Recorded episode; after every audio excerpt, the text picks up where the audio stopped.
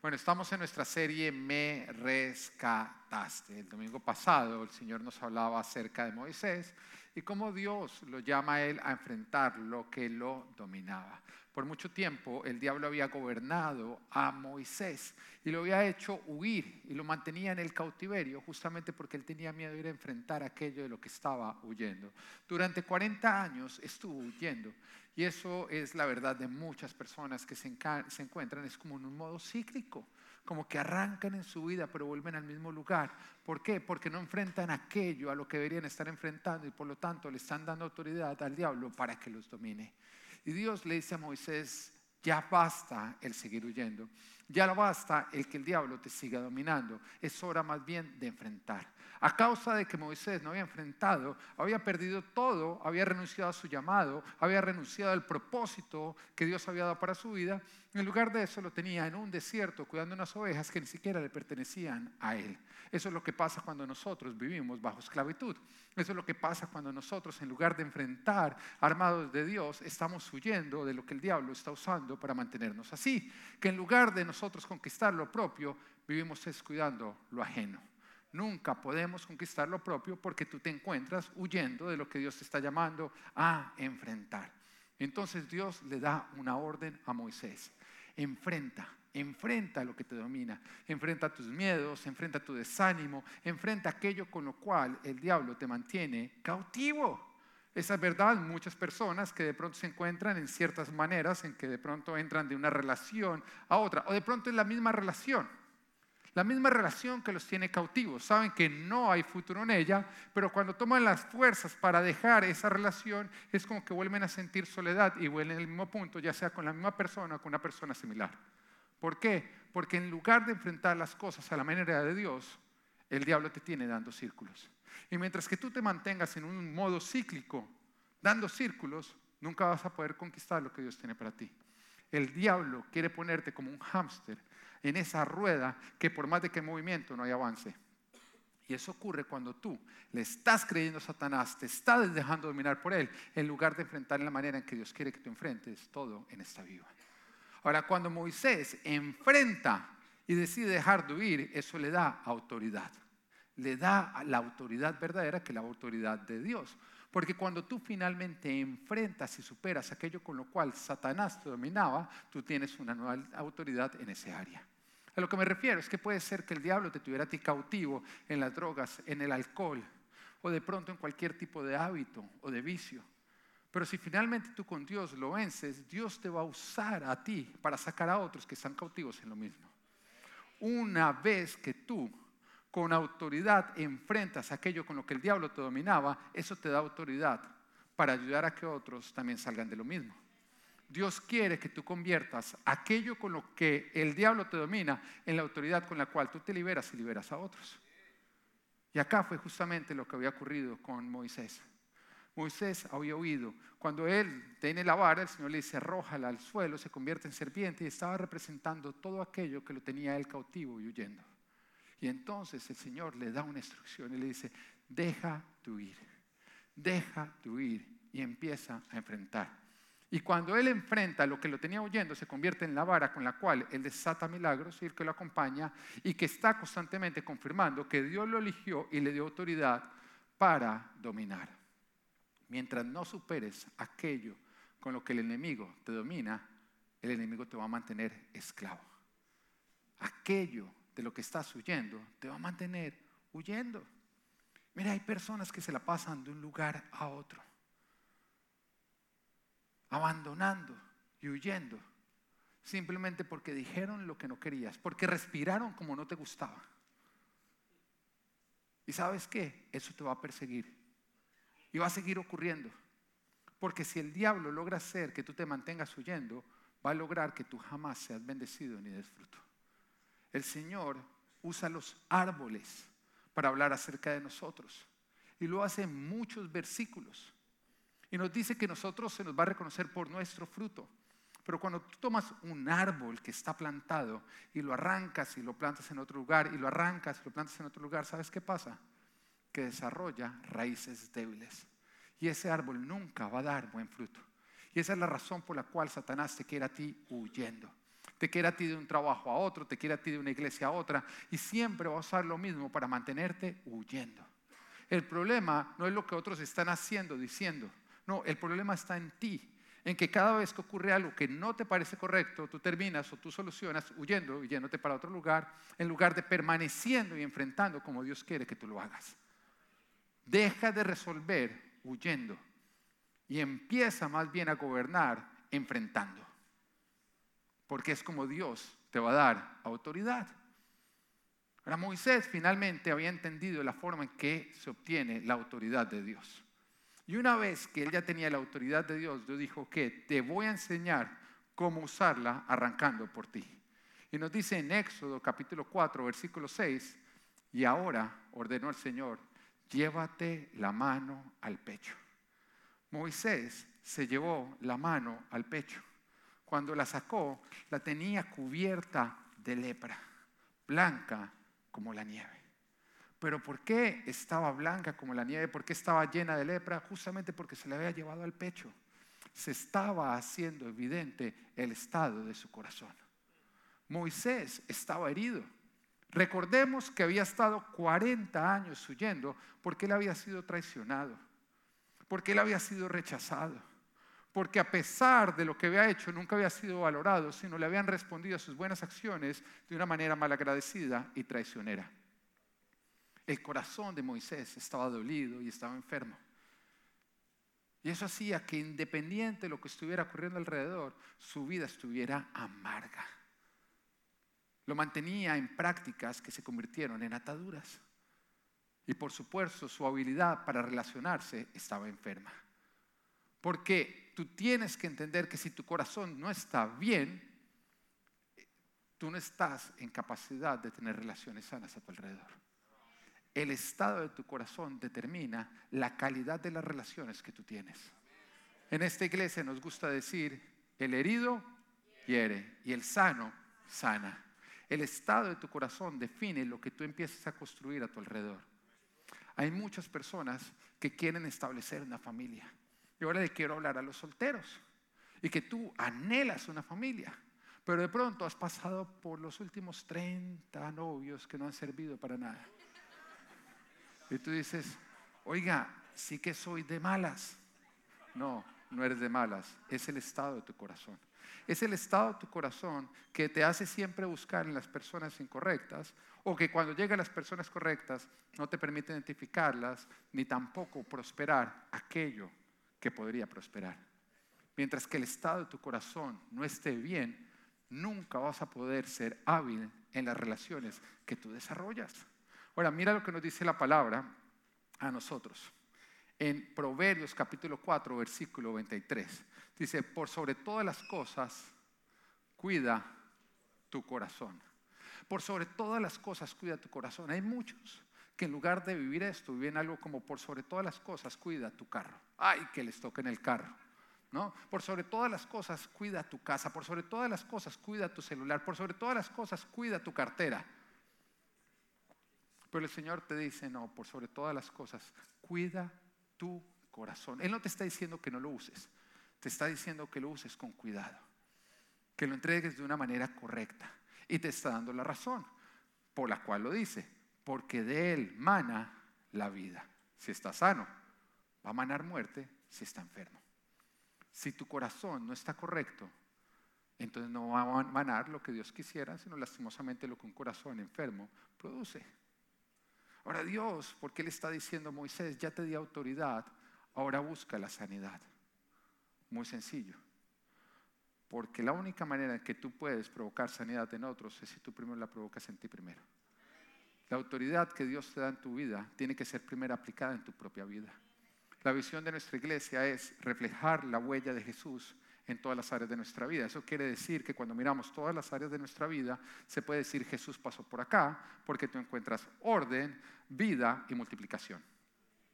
Eso es lo que Dios quiere, que darte una vida en abundancia, donde todas las áreas de tu vida sobreabundan de Él. Pero continúa diciendo, para impactar tu familia. ¿Por qué? Porque cuando tu familia te ve sano, ellos mismos van a decir, hey, esto, esto es lo que yo quiero para mí. Y entonces ellos van a empezar a ser sanados, pero arranca contigo. Si tú no eres sano, no vas a poder ser usado por Dios para sanar a otros.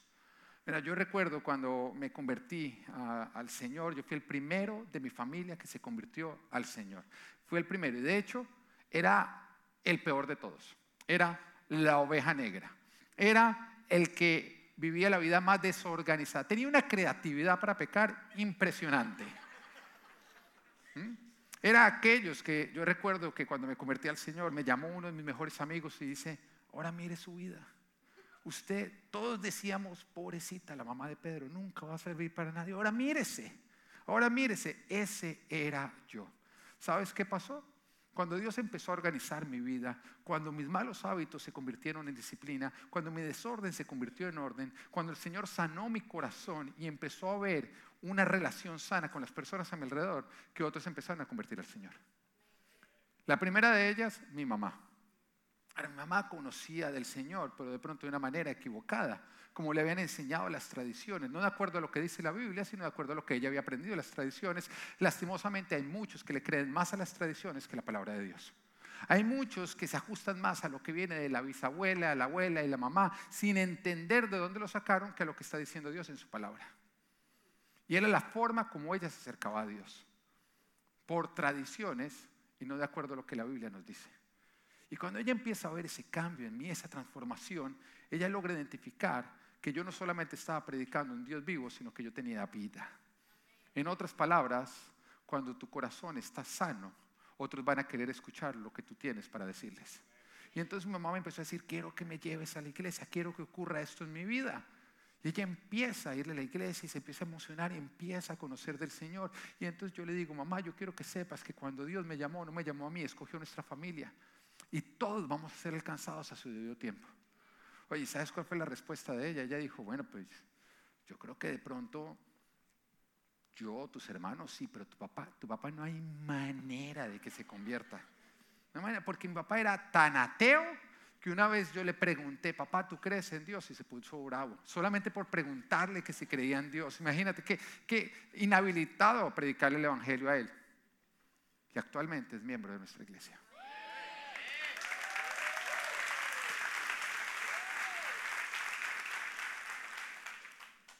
Pero todo arranca por el estado de nuestro corazón. Dependiendo de cómo está tu corazón, se va a definir tu liderazgo. Porque tu corazón define el lugar hacia donde tú estás caminando y por lo tanto si tú estás liderando a otros o arrastrando a otros. Si los estás llevando donde Dios los quiere los estás arrastrando donde el diablo los está llamando. Y por eso tienes que usar la autoridad de Dios primero en tu propia vida.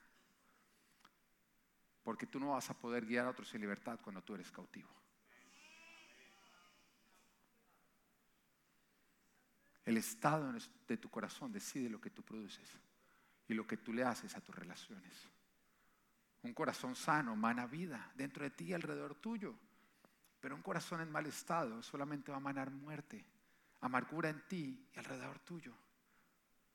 Tu corazón es como un río o como un lago. El estado de tus aguas define si hay vida en ti y alrededor tuyo. En Israel hay un lago que se llama el Mar Muerto. Antiguamente se le llamaba mares a todos los lagos. Entonces tú te vas a dar cuenta que hablan del Mar Muerto, hablan del Mar de Galilea, cuando realmente son lagos. Y el Mar Muerto se llama el Mar Muerto porque está muerto. No, no fueron muy creativos ahí, se llama el Mar Muerto porque está muerto. No hay vida ni dentro de él ni alrededor de él. Todo es desierto. Lo curioso es que es alimentado por el río Jordán, que también alimenta el, mar de Galilea o el lago de Galilea. Alimentado con las mismas aguas, pero en el mar de Galilea o en el lago de Galilea hay tanto vida adentro como alrededor. Así que uno dice, ¿qué es lo que está definiendo si hay vida o no o hay muerte? El estado, los componentes que hay independiente de la vida que está llegando, si hay componentes de muerte, ese agua se convierte en muerte. Los componentes que hay en el mar muerto hacen que un agua que tiene la capacidad de producir vida se vuelva amarga y solamente produzca muerte. Y eso ocurre con tu corazón. Puede ser que Dios te esté trayendo personas buenas con las cuales tú podrías tener relaciones saludables y vivas. Pero mientras que el estado de tu corazón no esté correcto, tú mismo vas a producir muerte, algo que tendría el potencial de tener vida. El estado de tu corazón es supremamente importante. Mira, cuando, cuando yo estaba apenas coqueteando con el cristianismo, muy de mes en cuando iba a la iglesia, era como de tres meses en cuando, tenía una amiga cristiana que constantemente me está diciendo, ve a la iglesia, ve a la iglesia, ve a la iglesia, y yo siempre le sacaba disculpas, sobre todo porque el pastor le daba por tener los servicios el domingo por la mañana, que es cuando uno estaba pasando la cruda, el guayabo. Amén. Entonces recuerdo que una vez estaba con esta amiga y, le empiezo a contar cómo me siento solo.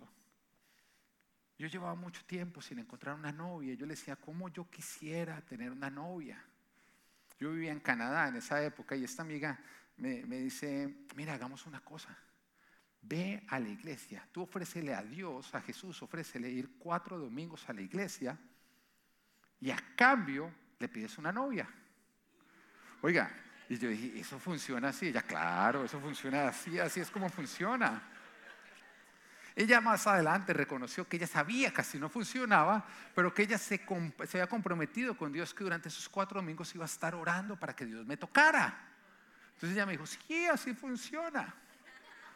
Oye, yo dije, bueno, pues cuatro domingos, cuatro madrugadas, voy a y se me cumple el deseo que yo tengo una novia.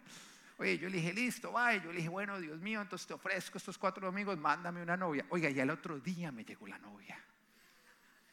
Ahora, quiero hacer una pausa. No sé por qué funcionó conmigo. No va a funcionar contigo.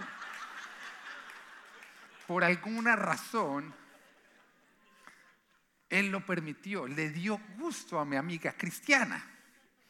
Oiga, y entonces vivía yo en Canadá y me llegó una novia, me acuerdo que era coreana.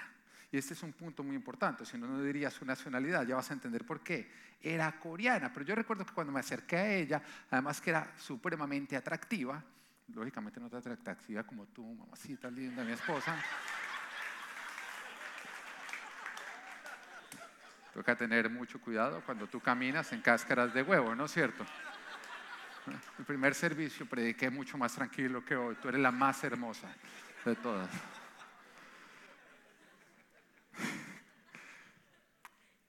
Entonces era muy bonita, no tanto como mi esposa ella. recuerdo que cuando nos conocimos me contó que iba a una iglesia cristiana, o sea, en otras palabras, vino con el de Jesús para Pedro. No era muy juiciosa en la iglesia, si no, no se hubiera fijado en Pedro, pero iba a una iglesia, o seguramente ella también había hecho un trato con Dios y dijo, venga, para todos pájaros de un solo tiro. El tema es que empezamos a salir y yo recuerdo que la primera vez que yo la llevo con una reunión de amigos, nos vamos a un bar, quiero hacer otra pausa. Esto era cuando yo todavía no le había entregado mi corazón al Señor. Amén. Hacía cosas que tú ya no deberías estar haciendo y que si estás haciendo necesitas dejar de hacer porque van a producir muerte en tu vida. Jesús te quiere sacar de todo lo que te tiene cautivo. Tú lo puedes llamar bueno, pero está produciendo cosas malas en ti. Amén. Entonces, terminando eso y dejando claro que no estoy fomentando la vida a bares. Amén. Dígale al del lado, no. Dígale, no, no, no. No. Amén. Natis, no, no, no. Exacto. Entonces estábamos en el bar con mis amigos y de pronto ella empezó a preguntarle a cada uno qué quieres tomar, qué quieres tomar, qué quieres tomar, qué quieres tomar. A todos mis amigos y todos, bueno, pidieron su cerveza. Ella se fue y le trajo una cerveza a cada uno para ti, para ti, para ti, para ti, para ti. Mis amigos la amaban, yo no sé por qué. Y nos la entregó a todos e inmediatamente se paró detrás mío. Y todos nosotros hablando, ella mirando a ver cómo nos íbamos bajando las cervezas y Juan no la reemplazaba. Y yo tan involucrado no me daba cuenta que le estaba dando la espalda. Yo me corría como para integrarla, pero ella volvía y se paraba detrás mío. Un momento en que yo ya volteé y le dije, ¿por qué te haces detrás mío, hasta el lado? Y ella me dijo, no. A nosotros en Corea nos enseñan que estamos para servir a nuestro hombre. Yo me hago atrás para saber tú qué necesitas y responder. Yo sé lo que todos ustedes están pensando en este momento. Estoy buscando traerla al próximo Congreso de Mujeres a predicar. Porque no importa qué tanto se nieguen, la Corea les gana a ustedes.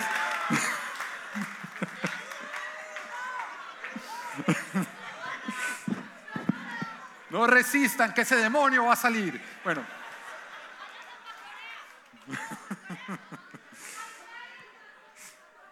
Bueno.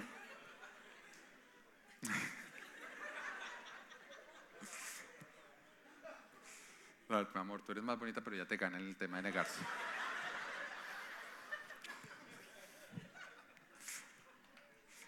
Oiga, recuerdo que yo estaba en la universidad y cada vez que ella llegaba, ella saludaba e inmediatamente se iba a la cocina y empezaba a lavar todos los trastes sucios. Entonces yo le decía, tú no tienes que hacer eso. Y ella me decía, sí, yo tengo que asegurarme que la casa de mi hombre esté limpia. Todavía no entiendo por qué fue que terminé con ella.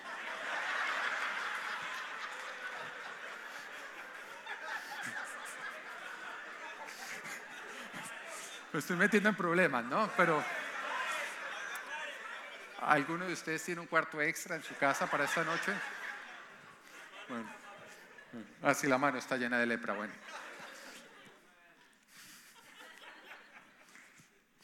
Así, otro día, recuerdo que estábamos en pleno invierno y yo dije molestando como, oiga, qué rico comer un crepe. Y el sitio de crepes quedaba lejísimo. Y me dijo, ¿no quieres que te lo traiga? Yo creí que estábamos como buenos latinos jugando, ¿no? Como hablando ese tipo de chiste, ¿cómo se llama? Como, ¿eh? ¿perdón? Sí, bromas.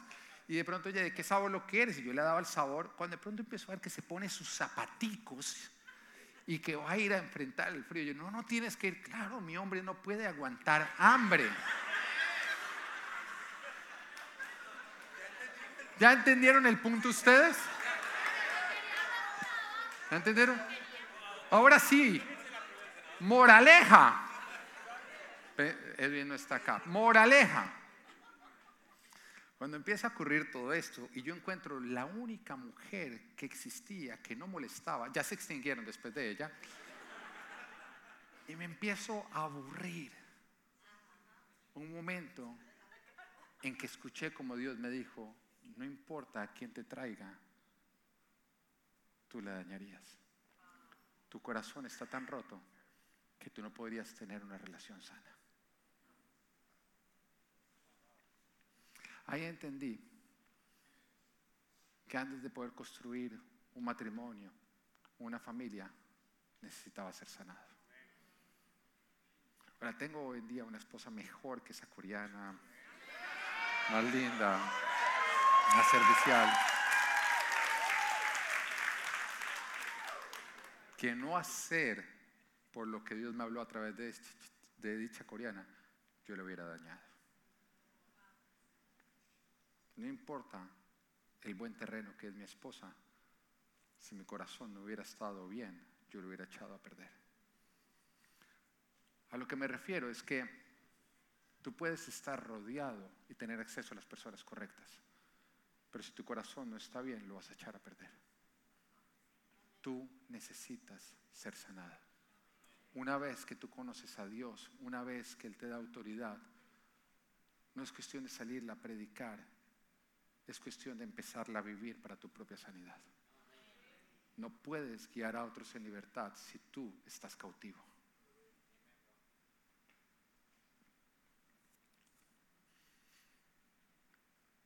Hay personas que uno no necesita conocer muy bien para saber que todas sus relaciones están en mal estado.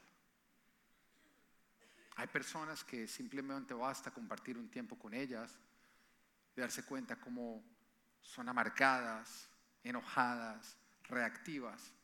Y uno sabe que no tienen una relación sana, que ya van en el cuarto matrimonio, perdiéndolo y echándole culpa a todos los hombres con los cuales se han relacionado, que no tienen una relación con sus hijos, ni con el vecino, ni con nadie. El loro no les quiere hablar. Y todas tienen un gato.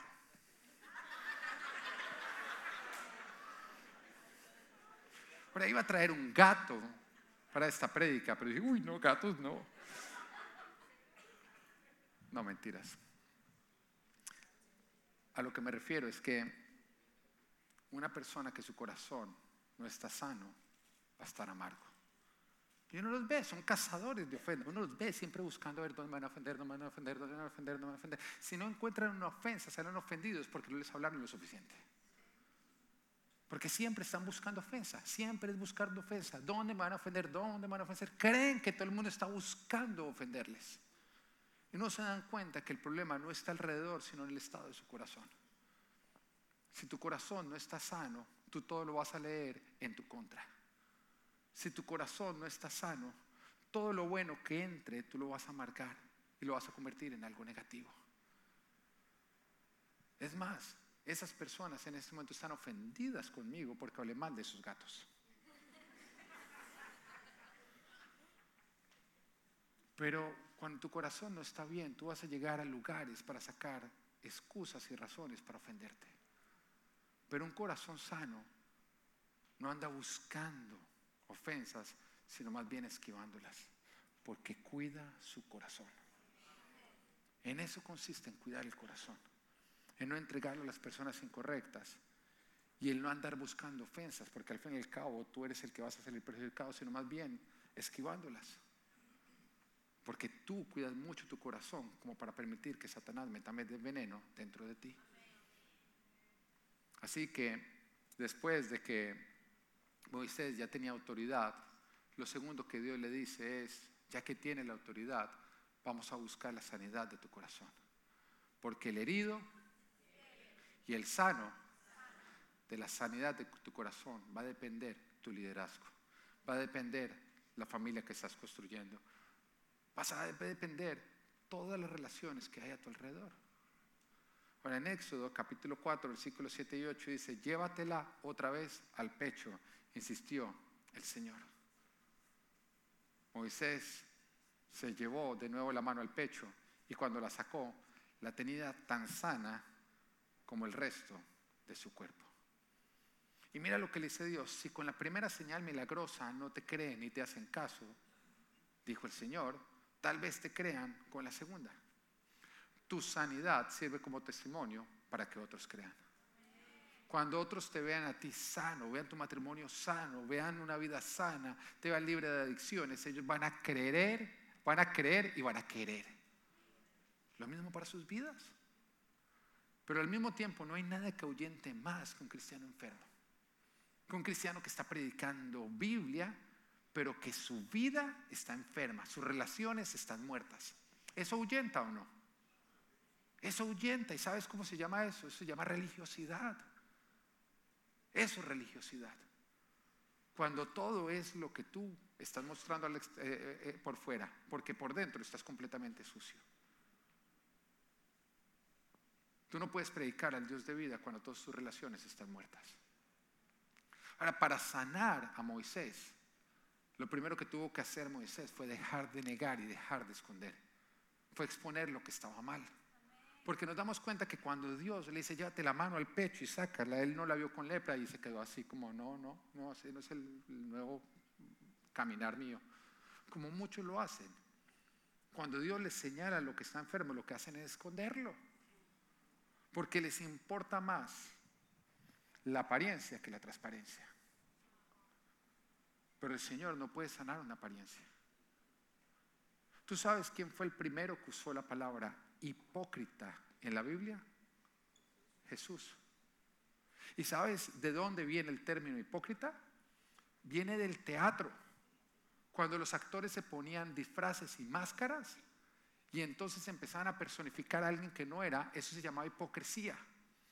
Y Jesús la está usando para referirse a las personas religiosas que se muestran muy sanos cuando están completamente enfermos.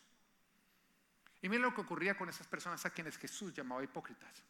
Que cuando había otros que estaban enfermos, llenos de pecado y que sus vidas necesitaban el toque de Jesús y venían a Jesús y Jesús venía hacia ellos, estos religiosos lo que hacían era señalar. Es decir, Jesús, ¿tú cómo vas a andar con ese pecador? ¿Cómo vas a andar con esa persona enferma? Y mira lo que Jesús decía, yo vine a sanar los enfermos, no los sanos, no los hipócritas. Es por esa razón que para ser sano tú tienes que dejar de aguardar apariencias y tienes que empezar a vivir transparencias. Lo que tú escondas, el Señor no lo va a sanar. Ahora, algo curioso es que las mujeres son mucho más dadas a la transparencia. Y es por esa razón que de 10 consejerías que tiene la iglesia, 9 y media son de mujeres. El otro medio es de una mujer que la pidió para su esposo. Cuando su esposo no sabía, pastor, y tráigalo de la oreja. Ahora, el esposo viene cuando mi matrimonio está mal, mal. Y tú le preguntas, no, todo, todo está bien, pastor, todo está bien. Uno ya sabe todo. Uno ya sabe todo, lo tienen durmiendo en el carro hace 15 días. Pero no, todo está bien, todo está bien, pero todo está bien, sí, todo está bien, todo está bien. Hipocresía. Eso es hipocresía. Tú sabes que no está bien, pero tú lo quieres mostrar como bien porque no tienes el coraje para mostrar lo que está enfermo. Y mientras que tú no tengas el coraje de mostrar y reconocer lo que está enfermo, Jesús no va a poder sanarlo. Y si Jesús no lo sana, entonces tu capacidad para relacionarse con otros está enferma, está muerta. Por lo tanto, tu liderazgo. Y lo más triste de eso es que está ocurriendo con los hombres, que son los que debemos ser cabeza de nuestros hogares. Eso quiere decir que las cabezas, por orgullo, estamos liderando nuestras familias hacia la destrucción, porque no somos lo suficientemente humildes para reconocer lo que está enfermo y pedir ayuda. El Señor no iba a llamar a un líder que no tuviera la valentía de ser humilde, porque ser humilde requiere valentía. Y por eso le dijo a Moisés, ya te di autoridad, pero ahora muéstrame humildad, muéstrame transparencia. Vamos a exponer, vamos a dejar de ocultar lo que está mal, para que entonces yo lo pueda sanar. Toda área de tu vida que está oculta, Dios no la va a sanar y por lo tanto se va a pudrir más. El Señor dice, quien encubre su pecado jamás prospera. Todo lo que tú encubres no prospera, se está pudriendo se va a seguir pudriendo. Pero quien confiesa su pecado, haya perdón y lo deja, lógicamente.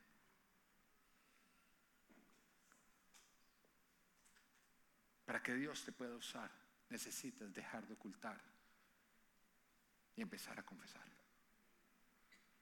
Y, y te voy a aclarar algo, en Full Life, en Full Life yo no quiero un museo de santos. Yo quiero un hospital de enfermos. Amén. Amén. Ahora, si tú quieres un pastor perfecto, te equivocaste de iglesia. Soy imperfecto, cometo mis errores y a diario el Señor me recuerda que todavía tengo que abogar a su gracia. Amén. Porque una vez nos decían, una vez se acercaban a mujeres y nos decía, ay no, es que cuánto yo quisiera tener el matrimonio de ustedes, que no pelean nunca.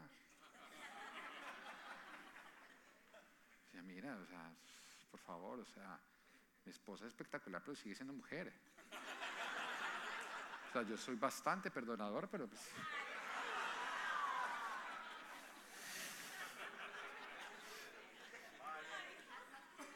Lo digo a los hombres, o no, o no. No, mentiras. Hay muchos están ahí diciendo eso porque le tienen miedo a su esposa. Qué vergüenza, ¿no? Anteriormente mataban mamuts hoy en día una, una 50 lo tiene hacia cobarde. No, mentira. Una 55, imagínense. Andrés, Andrés.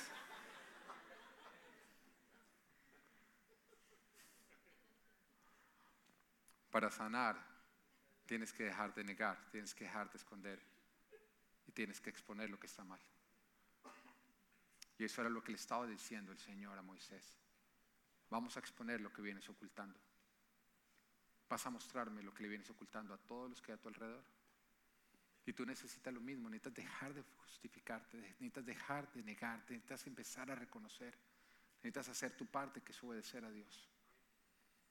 La persona que esconde una herida jamás será sanada. Y esto habla de tu pecado, esto habla de tus dolores, esto habla de tus amarguras. Para que Dios sane, debes confesar, debes sacar, debes dejar de ocultar. Ahora vamos a hablar de cuatro cosas que Dios quiere sanar, pero como el pastor se extendió, hoy voy a hablar nada más de una. Amén. Punto número uno. Renunciar a prácticas espirituales falsas. Lo primero que tú tienes que hacer para que Dios sane tu vida es renunciar a prácticas espirituales falsas. ¿Por qué? Porque cuando van a limpiar un río, el proceso para descontaminarlo arranca con cerrar toda entrada de agua contaminante. No importa el número de plantas de purificación que pongan a lo largo del río, si no se sella, si no se frena en la entrada de agua sucia, va a seguir sucio. Así que lo primero que tú tienes que hacer es cerrar toda entrada contaminante a tu vida, toda entrada que tú le has dado al enemigo para que entre a robar y a contaminar tu vida. Y por eso me refiero a todas las prácticas espirituales falsas. En Éxodo capítulo 20, versículos 2 y 13, el Señor dice, yo soy el Señor tu Dios. Yo te saqué de Egipto, del país donde eras esclavo. No tengas otros dioses además de mí. Mira, en este versículo Dios nos ordena que no le demos nuestra adoración ni ningún tipo de práctica espiritual a nada diferente a Él y a lo que nos enseña su palabra. Y la Biblia está llena de ejemplos donde el pueblo de Israel se puso a adorar a otros dioses. Y se puso a llevar prácticas que no estaban en la Biblia, sino que eran enseñadas por tradiciones de pueblos paganos. Y todo esto los llevó a perderse. Y todo esto los llevó a maldición. Dios no los podía bendecir por las prácticas espirituales que ellos estaban teniendo. Y Dios es muy claro que Él es el único Dios al que nosotros debemos adorar. Pero al mismo tiempo la palabra nos dice que el diablo está buscando engañarnos para robarnos nuestra adoración. Y desde Génesis hasta Apocalipsis hay una guerra, una guerra por tu alma y por tu adoración. Pero Jesús nos aclara en Juan 14, 6, yo soy el camino, la verdad y la vida. Les contestó Jesús. Nadie, diga nadie. Vuelva a decir nadie. Y dígale de al lado, nadie llega al Padre sino por mí. Hay algunos que creen equivocadamente que todas las religiones nos llevan al mismo Dios. Pero de acuerdo a lo que Jesús está diciendo acá, la única manera de nosotros llegar al Padre verdadero es a través de Jesucristo. Jesús lo está diciendo, no hay manera de nosotros llegar al verdadero Padre si no es a través de Jesús. Ahora te quiero también aclarar que el mundo espiritual es real, pero no toda práctica es verdadera. ¿El mundo espiritual es real? Sí, pero toda práctica espiritual es verdadera, o sea, nos lleva al Dios verdadero? No, pero es real. Quiere decir que tú puedes tener experiencias espirituales que son reales, pero no necesariamente verdaderas. Y una vez me llamó un joven que me dijo, mira, quiero reunirme contigo porque estoy pensando en congregarme en tu iglesia, pero quiero hacerte una pregunta.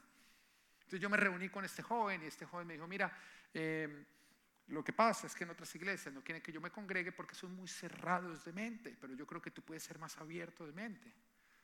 Yo ya empecé como a preocuparme y le dije, ok, ¿qué, ¿cómo quieres que se abra mi mente? Me dijo, mira, lo que pasa es que a mí me gusta fumar marihuana. Y yo con la marihuana he tenido experiencias con Jesús.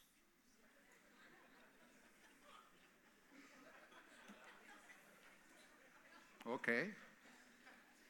O sea, este joven se fumaba su cigarrillo de marihuana y tenía experiencias con Jesús. Cuando él me lo explicó, yo le dije, tu experiencia fue real, pero no fue verdadera. A lo que me refiero es que lo que tú experimentaste fue real, pero al otro lado del teléfono no estaba Dios, estaba el diablo haciéndose pasar por Dios.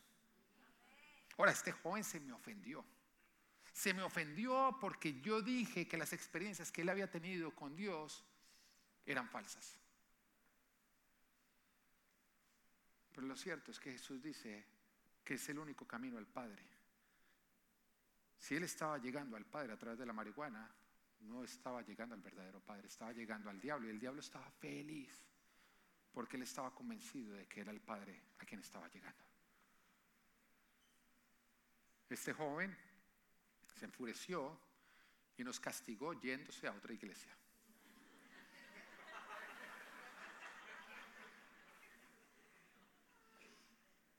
Espero que no nos levante el castigo. No sé si alguna vez te ha llegado un email que está rondando, viene rondando ya por un tiempo, de una viuda millonaria que está en Europa, que tiene un cáncer terminal y que ha visto tu buen corazón y te va a dejar 12 millones de euros. ¿No, ¿No te ha llegado el email? A mí me insiste esa viuda. Lleva como unos 18 años muriendo y tratándome de mandar los 12 millones de euros. Ahora, ¿el email es real? Sí. ¿Es verdadero?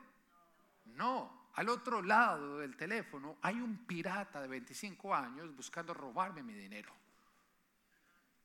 ¿Cómo lo hace? Ofreciéndome algo que es atractivo para mí, para deslumbrarme, robarme algo que es valioso para él, o sea que viene de Dios. Es lo que hace el diablo. Es el ilusionismo. ¿Has visto alguna vez un mago que de pronto aparece una carta de un lugar, te aparece una moneda de un lugar, hace diferentes cosas que tú dices, ¿cómo lo hace? Ilusionismo. Consiste en hacerte ver lo que él quiere que tú veas para que no veas lo que él no quiere que tú veas. Para de esa manera hacer su truco. Y es lo que el diablo busca hacer para robarte. Te ofrece lo que es muy tentador para ti. Para que de esa manera no te des cuenta de lo que te está robando. Lo hizo con Jesús. Lo hizo con Jesús. En la, tercera tentación que el diablo, que Satanás le hizo a Jesús fue, póstrate delante de mí, adórame y te voy a entregar todos los reinos de la tierra.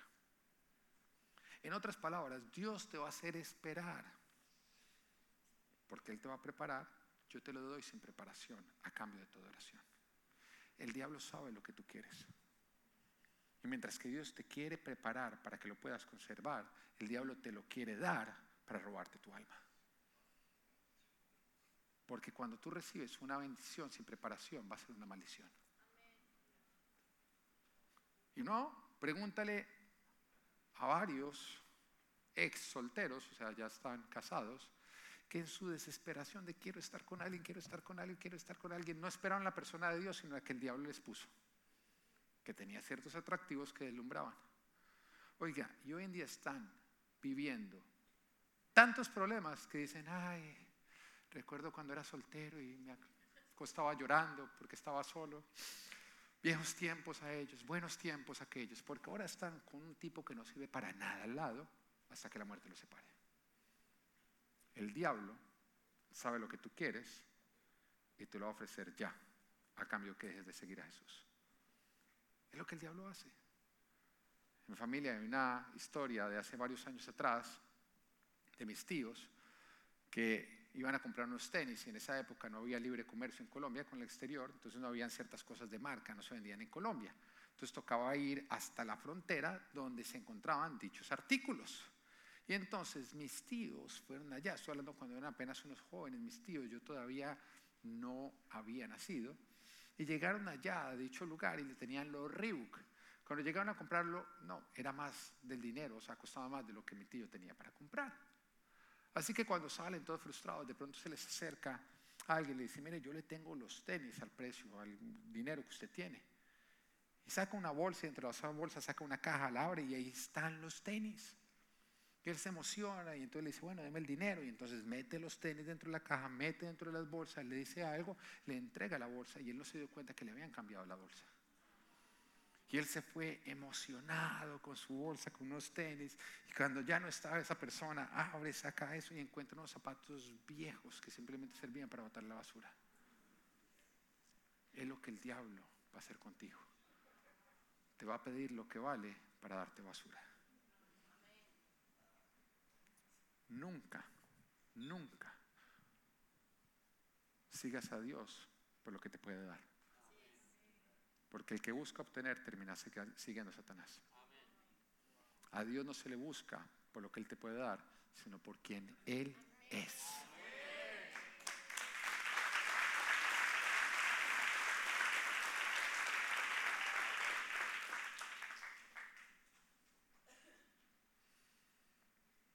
Al diablo no le importa darte. Lo que le importa es no bendecirte. Y por eso te da lo que no te conviene. Y por obtener lo que no te conviene no vas a ser bendecido, sino vas a tener problemas. Isaías 48, 17 dice, así dice el Señor tu redentor, el Santo de Israel. Yo soy el Señor tu Dios que te enseña lo que te conviene, que te guía por el camino en que debes andar. Dios no está interesado en darte por darte, Dios está interesado en bendecirte y eso significa prepararte para conservar y para multiplicar. Y por eso Dios se va a tomar su tiempo porque Él te da lo verdadero, lo que es bendición. Y hay muchos que terminan en prácticas espirituales falsas porque se ponen a seguir lo que el diablo les está ofreciendo. Y por eso terminas engañado. Porque no vas tras Dios, sino que tu intención, simplemente lo que Él te puede dar, vas por interés. Entonces el diablo te va a engañar, como a Judas. Algunos podrían decir, no, pastor, pero imagínese que yo en dicha práctica espiritual que usted está llamando no cristiana, yo, yo, obtuve mi milagro. Yo obtuve mi milagro. Es que yo hice eso que usted está diciendo que no y, y hubo un milagro. Pero mira lo que nos dice Jesús en Mateo 24, 24. Dice, porque surgirán falsos cristos y falsos cristos y falsos profetas que harán grandes señales y milagros para engañar, de ser posible, aún a los elegidos. Y hace ocho días veíamos cómo Moisés convirtió su vara en serpiente y cómo el faraón y los hechiceros imitaron lo mismo. Sí, el diablo va a imitar milagros para engañarte. Tú podrías decir, entonces, ¿cómo vas a saber si es de Dios o no es de Dios? Bueno, no lo apruebas por el milagro, sino lo apruebas si llegaste a Él a través de Jesucristo. El que busca lo sobrenatural va a ser engañado. El que busca a Jesucristo va a llegar al Padre verdadero. No busquen lo sobrenatural. Mira, hay muchos falsos profetas. Muchos falsos profetas que tienen engañadas a las personas simplemente por las señales que están ocurriendo. Pero cuando tú vas a mirar su evangelio no es Jesucristo. La forma en la que tú vas a saber si es el verdadero o no es el verdadero no es por las señales y los prodigios, es porque llegaste al verdadero Dios a través de Jesucristo. Si no fue a través de Jesucristo, es falso. Si no fue a través de Jesucristo, fue falso. Jesús dice en Juan 14, 6, yo soy el camino, la verdad y la vida. Nadie llega al Padre sino por mí. No busques fuera de Jesús. No busques fuera de la Biblia. No busques en la magia negra, roja, blanca, porque es que también hay algunos que no, no, pero es que yo hice eso magia, pero no es negra, es blanca, Harry Potter, o sea, no, o sea, vino a hacerte cualquier tipo de magia es del diablo. Y el diablo, dice la palabra, que se disfraza de ángel de luz. Y hace varios años atrás, cuando yo no era cristiano, dígale al de al lado, el pastor todavía no era cristiano. Dígase a sí mismo, el pastor no era cristiano. Amén fui a que me leyeran las cartas. Yo llegué a un lugar donde había una mujer y esa mujer me empezó a decir cosas que eran verdad en mi pasado. Cosas que ya no tenía por qué saber. Y que a mí me descrestaron. O sea, definitivamente había algo espiritual real ahí. Sí. Pero esa mujer, tú sabes que también me hablaba de Dios. Nunca de Jesús. Pero me hablaba de Dios me decía Dios, Dios, Dios, y, estaba lleno de imágenes de santos. claro, yo no conocía a Jesucristo. Entonces yo dije, no, esto es de Dios, esta mujer es una enviada de Dios. Me deslumbró con las señales y con el disfraz. Pero cuando yo conozco a Jesucristo y conozco su verdad, yo supe que fue el diablo buscando desviarme. Algo curioso me dijo muy bien todo mi pasado, pero si yo hubiera obedecido todo lo que me dijo para mi futuro, yo ya ni siquiera estaría vivo. Porque al diablo lo que le interesa es desviarte de donde Dios quiere llevarte. Porque Dios tiene para ti una vida abundante. Mientras que el diablo dice la palabra de Dios que su propósito, su agenda, robar, matar y destruir. Y quiere hacerlo con tu vida.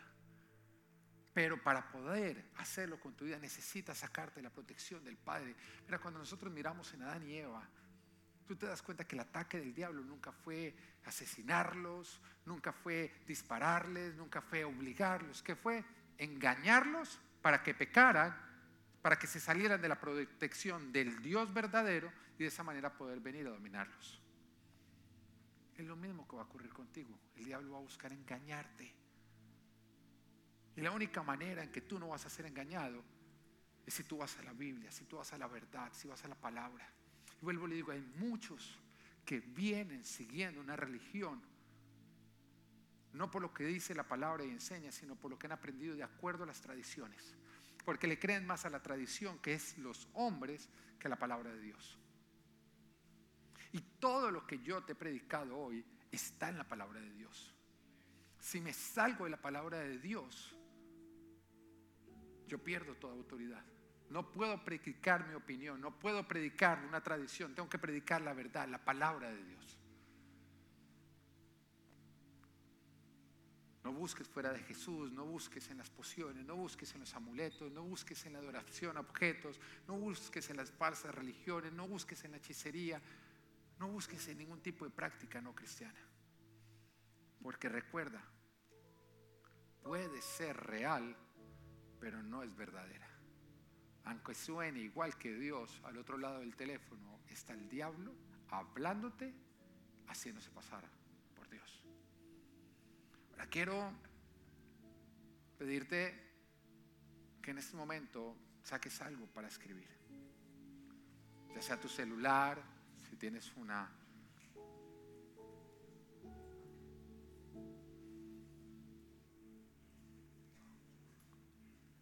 Y quiero que juntos hagamos esta oración. Pidiéndole al Espíritu Santo que nos traiga a memoria todo ídolo y toda práctica espiritual falsa que nosotros hemos tenido en nuestra vida. Quiero que en este momento repitas de una manera audible, Dios mío, hoy te pido perdón por todo ídolo que he levantado en mi corazón y por toda práctica espiritual no cristiana. Espíritu Santo, revélame todos los ídolos y todas las prácticas a las cuales debo renunciar. Amén. Quiero que en este momento empieces a escribir todas esas prácticas que el Señor va a traer a tu mente, a tu corazón. Ahora quiero que me prestes atención por un instante. Quiero decirte que Dios te ama. Te ama de la manera en que nadie más te ha amado. El amor de Dios supera todo amor que tú has podido llegar a conocer.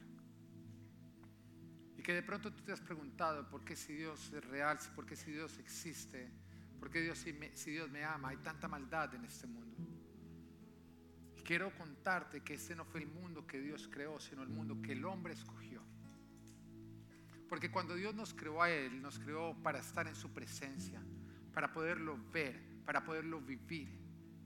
Pero al mismo tiempo Dios no quería robots, Dios quería hijos y por eso nos dio la libertad de escogerlo, de rechazarlo. Y que lastimosamente el hombre rechazó a Dios. Adán y Eva decidieron no vivir de acuerdo a la moral de Dios, donde Dios establecía lo que era bueno y lo que era malo, sino que más bien ellos dijeron, ahora nosotros vamos a decidir sin Dios lo que es bueno y lo que es malo. Y decidieron vivir sin Dios. Y ocurrió en ese entonces y ocurre hoy en día, donde el hombre sigue eligiendo vivir sin Dios y definiendo su propia moral. Tú miras un noticiero, lees un periódico, abres redes sociales y tú te encuentras ahí, donde el hombre todavía sigue batallando por no vivir de acuerdo a la moral de Dios, sino una moral propia definida por el mismo hombre. Moral es lo que es bueno y lo que es malo. Y nos damos cuenta de hombres que dicen, no importa lo que diga la Biblia, ahora es bueno hacer esto, ahora es bueno hacer esto. Y están diciendo todo lo que la palabra de Dios dice que es malo, lo están llamando bueno. Y eso es lo que ha ocasionado que estemos en un mundo donde hay muerte, donde hay enfermedad, donde hay hambre, donde está todo. Todo es consecuencia de una humanidad que ha rechazado a Dios y ha decidido vivir sin Dios. Ahora mira lo curioso con esto.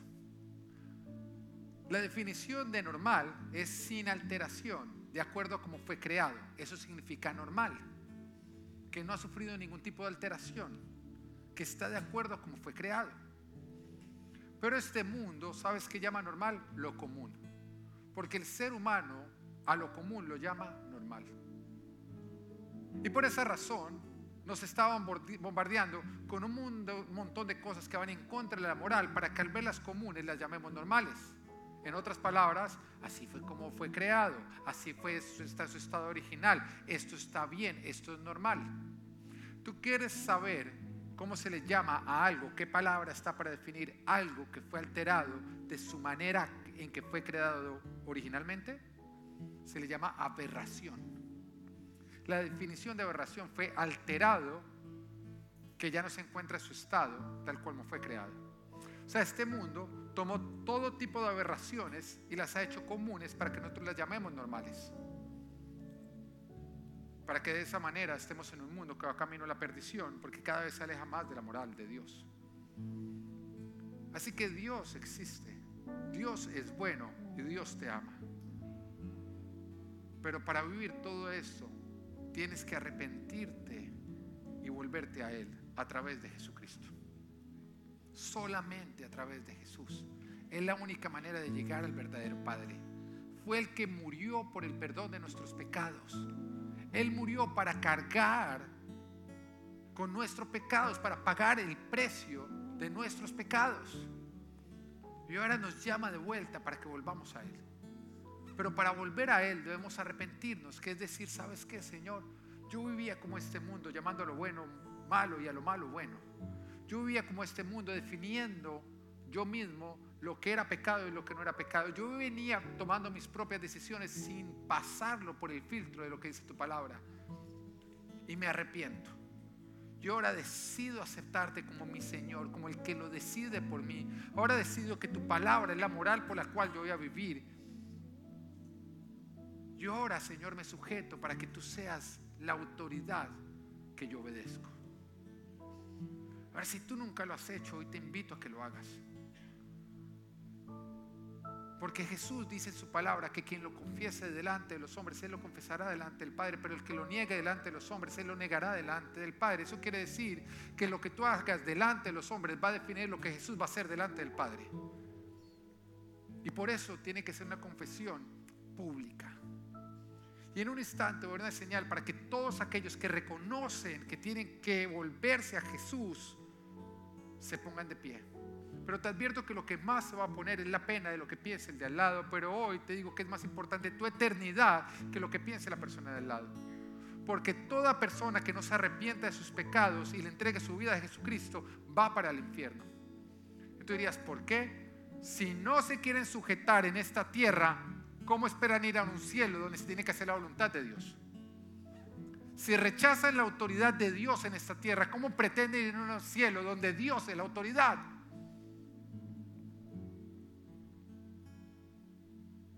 El infierno es un lugar donde simplemente hay ausencia de Dios. Y Jesús lo define como un eterno crujir de dientes, un eterno lamento. Piensan cuando has pasado por un tiempo terrible en esta vida, un dolor terrible. Pero sabes que en esta vida ese dolor tiene fin. En el infierno es eterno. Y es de lo que Jesús te quiere salvar. Pero para que tú tengas derecho a una vida eterna, tienes que arrepentirte, tienes que entregarle tu vida a Jesucristo. Ahora, si este eres tú y hoy decides hacerlo, ponte de pie que te quiero guiar con una oración. Que Dios te bendiga, que Dios te bendiga, que Dios te bendiga, que Dios te bendiga, que Dios te bendiga, que Dios te bendiga. ¿Quién más? Que Dios te bendiga, ¿quién más? Que Dios te bendiga, que Dios te bendiga, que Dios te bendiga, que Dios te bendiga, que Dios les bendiga. ¿Quién más? Ahora yo quiero que entiendas que Dios te bendiga. Yo quiero que entiendas que tú tienes la oportunidad de que tus pecados te sean perdonados y de ser llamado hijo de Dios. Pero que si rechazas dicha oportunidad, tú rechazaste la mejor oportunidad que se te ha aparecido enfrente por bobadas. Deja tu terquedad y obedece a Jesucristo. Deja de vivir por ti y vive para Jesucristo. si ya hiciste esta oración anteriormente, pero reconoces que por tu forma de vivir se evidencia que no lo hiciste a conciencia y hoy lo quieres hacer a conciencia, ponte de pie y sé parte de esto. Que Dios te bendiga, que Dios te bendiga. ¿Quién más? Que Dios te bendiga. ¿Quién más? Que Dios te bendiga, que Dios te bendiga, que Dios te bendiga. ¿Quién más? Que Dios te bendiga, que Dios te bendiga. ¿Quién más? Que Dios te bendiga. ¿Quién más? Si no tienes claridad de tu salvación, si no tienes certeza, ponte de pie y haz esta oración. Estamos hablando de tu eternidad. Yo me aseguraría de tener mis papeles en orden. Porque todos vamos a morir, pero no todos van para el cielo. Al cielo se va a través de Jesucristo. ¿Quién más? Ponte de pie. Si no tienes claridad, si has hecho ídolos en tu corazón, si tu forma de vivir no ha sido la correcta, ponte de pie en este momento. Que Dios te bendiga. ¿Quién más? Que Dios te bendiga. ¿Quién más? Que Dios te bendiga. ¿Quién más? Sé que hay más personas y tú eres importante para Dios. Porque para ti es simplemente algo que te están diciendo. Para Dios es la certeza de que si tú no lo haces, tú te condenas. Te ama tanto que Él te está insistiendo a que te arrepientas y te vuelvas a Él. Ponte de pie. Jesús te está llamando, no lo rechaces, ponte de pie. Dale un giro a tu vida. Bueno, a los que se pusieron de pie, quiero guiarlos con esta oración y, y invito a que todos la respondan, a que todos la repitamos. Amén. Y los acompañemos. Dice Señor Jesús, hoy me arrepiento de todos mis pecados, de seguir otros dioses, de vivir mi vida no de acuerdo a tu moral, sino una moral propia. Hoy te pido perdón por llamar a lo bueno malo y a lo malo bueno. Hoy me arrepiento. Hoy me vuelvo a ti de todo corazón. Jesús, hoy acepto el perdón de, tus, de mis pecados. El regalo de la vida eterna de ser tu hijo. Espíritu de Dios, séllame, límpiame, lléname. En el nombre de Jesús. Amén. Pueden sentarse y ahora quiero que saquen la lista que hicieron. Ya que hubo una confesión a Jesucristo, vamos a renunciar a toda práctica que no fue cristiana. Amén. Entonces, vamos a poner en pantalla esta oración. Y quiero que tú mismo ahí, de una manera audible, pero sin tener que gritar, Simplemente digas, Señor, confieso que he, y ahí pongas tus ídolos y tus prácticas espirituales no cristianas, y pongas en el nombre de Jesús renuncio a esta práctica espiritual y a toda autoridad que le diera al enemigo con dicha práctica. Hoy, Padre, te damos gracias por la limpieza que ocurre en este lugar. Hoy declaramos que todo ídolo es echado por tierra, Señor que toda práctica espiritual contraria, Señor Jesús, a ti es desechada de nuestras vidas. Límpianos, Señor, y haznos una iglesia de discípulos verdaderos, que te seguimos, que te buscamos y te adoramos, no por lo que tú puedas darnos, sino por quien tú eres. Hoy, Señor, te pido que tú traigas convicción a cada corazón y limpieza a cada vida. Y repite en este momento, y en el nombre de Jesús, hoy renuncio a toda autoridad que le di a Satanás. En el nombre de Jesús, hoy anulo todo derecho que Satanás pueda alegar tener sobre mi vida.